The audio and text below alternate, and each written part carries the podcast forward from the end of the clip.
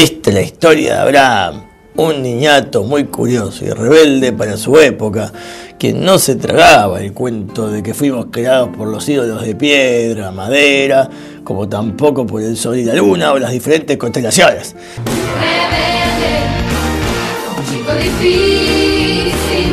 Y en lugar de eso se la pasaba boicoteando esas creencias. Todo es basofia. He visto muchas basofias, pero estos son la mayor basofia entre las basofias.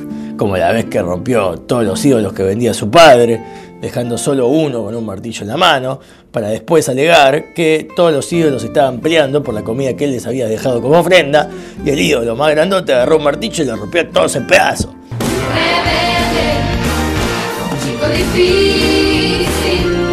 O como la vez que un anciano quería comprarle el mismo ídolo que ya había comprado el día anterior, porque decía que el otro se lo había robado, y Abraham le hizo entrar razón de que si su dios fue robado, era un dios bastante trucho.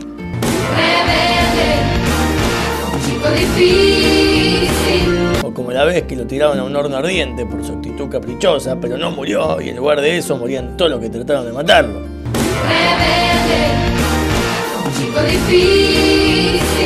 Y además de todo esto, Abraham se la pasaba convirtiendo y haciendo proselitismo del verdadero y único Dios, iniciando así el primer movimiento monoteísta. ¡Bien hecho! Y además se pasaba tocando la puerta de la gente y cuando le preguntaban quién era, él decía Abraham. Y cuando le preguntaban quién es Abraham, él decía Abraham, abran la puerta, iniciando así el primer chiste mesopotámico. Y además, y por sobre todas las cosas, este niño pasó sus primeros 75 años de vida viviendo al otro lado de donde vivían todos. Caminito al costado del mundo, por ahí he de andar buscando un rumbo. Y como era al otro lado, en el idioma de la época se lo conoció como el hebreo, iniciando así lo que más tarde se conocería como el judaísmo. Increíble. Y aunque Abraham se la pasó creyendo, pensando, escribiendo, hablando y buscando el verdadero Dios, de Dios hacia él, ni no, ni noticias. Hasta que de repente un día Dios le habló. Y por eso hoy, entre los resumo con Torah, les leja.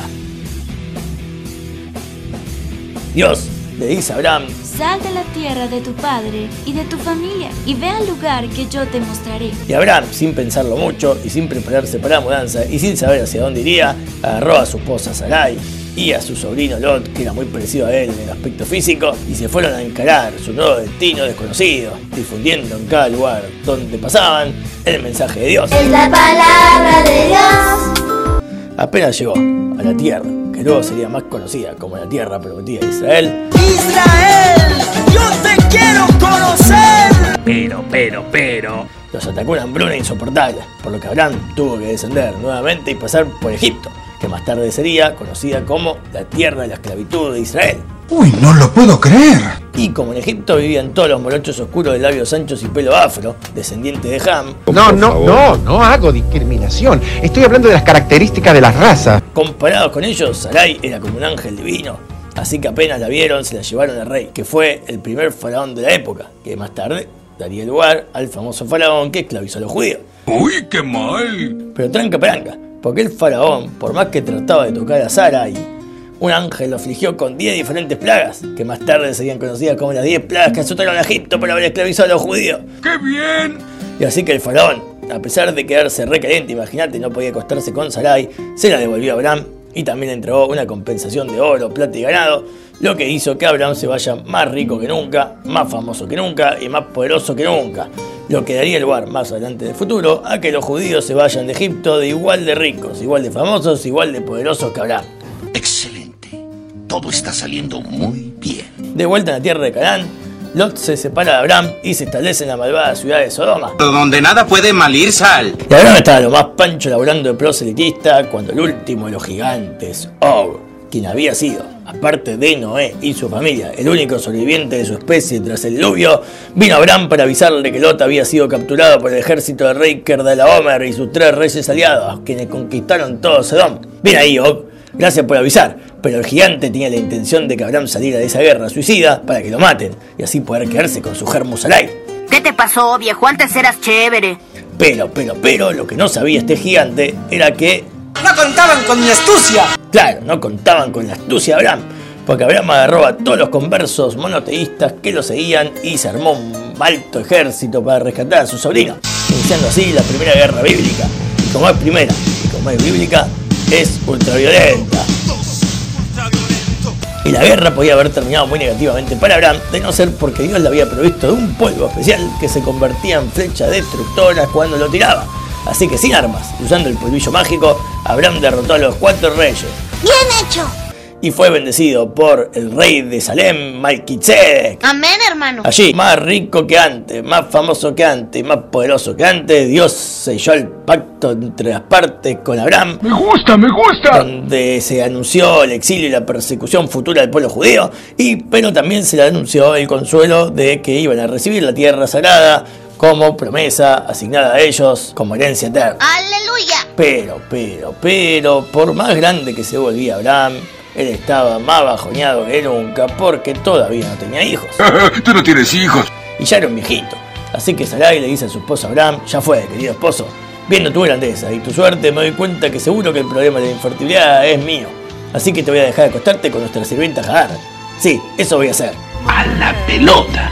Y claro, porque no te conté, cuando Abraham salió de Egipto, el faraón pensó, mejor le doy a mi hija en servicio a Abraham, porque mejor que sea sirvienta de Abraham que princesa mía. Sí, voy a hacer eso. Bien hecho. Y bien hecho faraón, porque Agar dio a luz el primer hijo de Abraham, al más famoso y al más árabe, Ismael, ¿No lo tienen rubio? del cual surgieron más adelante todos los príncipes sauditas y la gran nación de árabes que controlan el petróleo, grandes medios de información y el terrorismo mundial. ¡Maniático estúpido! ¡Lo arruinaste todo! ¡Malditos sean! Y profetizando el futuro temible de este niñato, Sarai los maltrataba y Hagar se escapaba. Pero un ángel de Dios se le apareció a Hagar para reconfortarle pidiéndole que soporte todo ese maltrato, porque en el futuro su hijo sería el padre de una gran nación que después de muchos de sus descendientes podrían vengarse y maltratar a los judíos. Algo muy poco recomendado por Don Ramón. La venganza nunca es buena.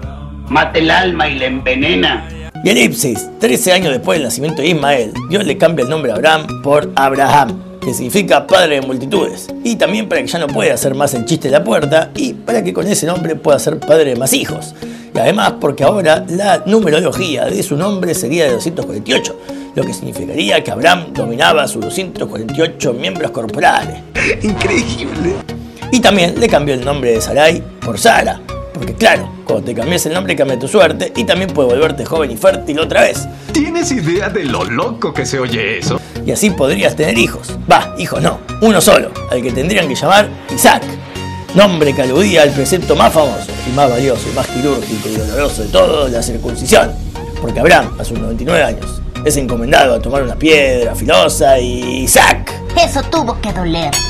Que la fuerza te acompañe, prepucio. ¡Se ha ido! Isaac nacería ya de un padre circuncidado y en vez de soportar el dolor de tener que hacerse a los 13 años como Ismael o a los 99 años como su padre, lo haría solo a los 8 días. ¡Alguien, por favor, quiere pensar en los niños! Y con esto, esta sección termina acá. Pero no la historia de Abraham, porque continúa la semana que viene con más aventuras, más proselitismo y más circuncisiones. No te olvides de compartirla si te gustó y si no te gustó, acordate de qué significa el nombre Isaac, que además del chiste de la circuncisión, significa reírse, porque el humor es propio de Dios y de su Torá. ¡Ay, qué gran verdad! Espero que os haya iluminado. ¡Chau, chau, chau, chau! ¡Chau! Muy bueno la semana. Adiós.